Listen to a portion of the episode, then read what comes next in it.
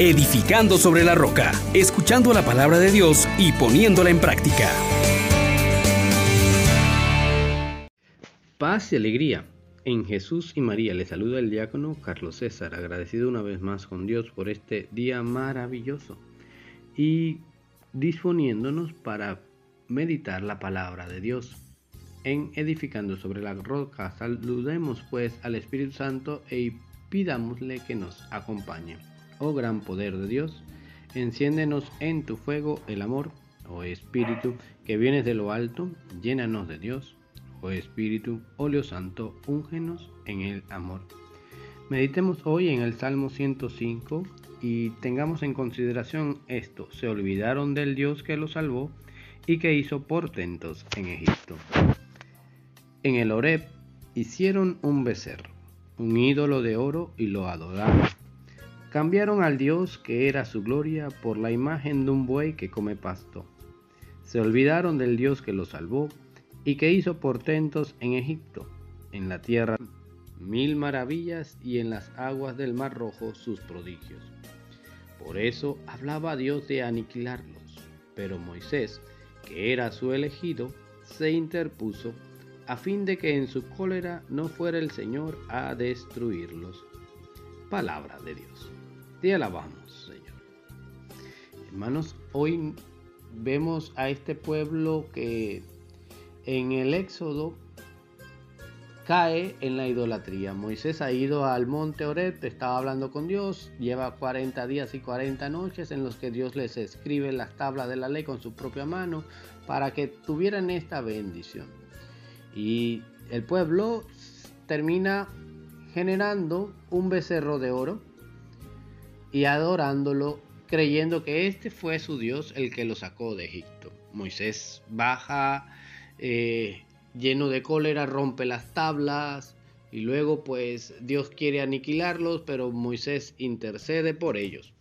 Y miramos entonces estas realidades. Se hicieron un becerro de oro, un ídolo, y lo adoraron. Muchas veces también nosotros queremos ver a Dios, tocar a Dios, controlar a Dios, tenerlo a nuestro antojo. Y lo queremos colocar de una manera en la que nosotros mismos eh, hacerlo más bien a nuestra imagen y semejanza. Y nos olvidamos fácilmente de este Dios que nos salva y nos salva por medio del sacrificio, por medio de la entrega de su Hijo Jesucristo. No, no nos gusta este mensaje de sacrificio, de donación y queremos un Dios cómodo, a la forma en que yo lo pueda controlar. Sin embargo, ante esta realidad de la idolatría que es tan grave, tan grave, venimos mirando la intercesión de Moisés al favor del pueblo pecador.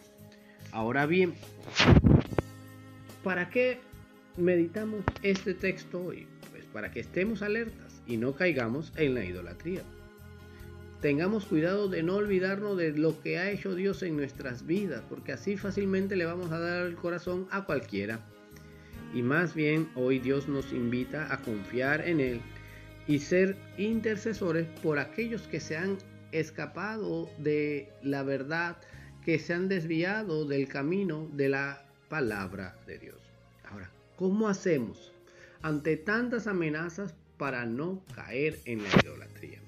Primeramente, debo estar constantemente revisando mi amor a Dios, que se me ha dicho que es el primer mandamiento, con toda la mente, con todo el corazón, con todas las fuerzas, con todo el ser. Revisar cuánto amo a Dios en mis pensamientos, en mi corazón, en mis acciones. En otras palabras es cómo está mi relación con el Dios que me salva.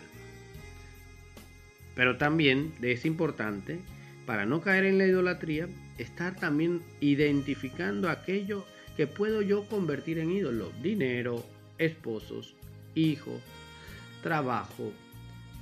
Eh, y no llamemos ya a otras cosas como la chamanería, la brujería, pero también cosas materiales o afectos, y títulos.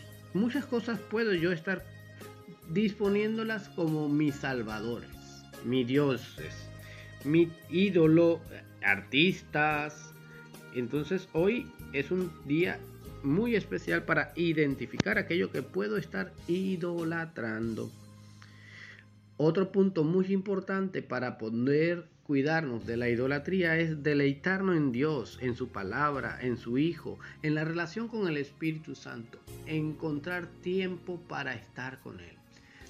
Porque, ¿qué le pasó al pueblo? Como Moisés estaba lejos por 40 días y 40 noches, ellos se dejaron seducir por la tentación de tener al Dios a su alcance.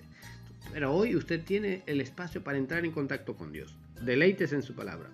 Y ahora, también un tercer punto importante es el reconocer que solo Dios, el verdadero y único, hace al hombre feliz.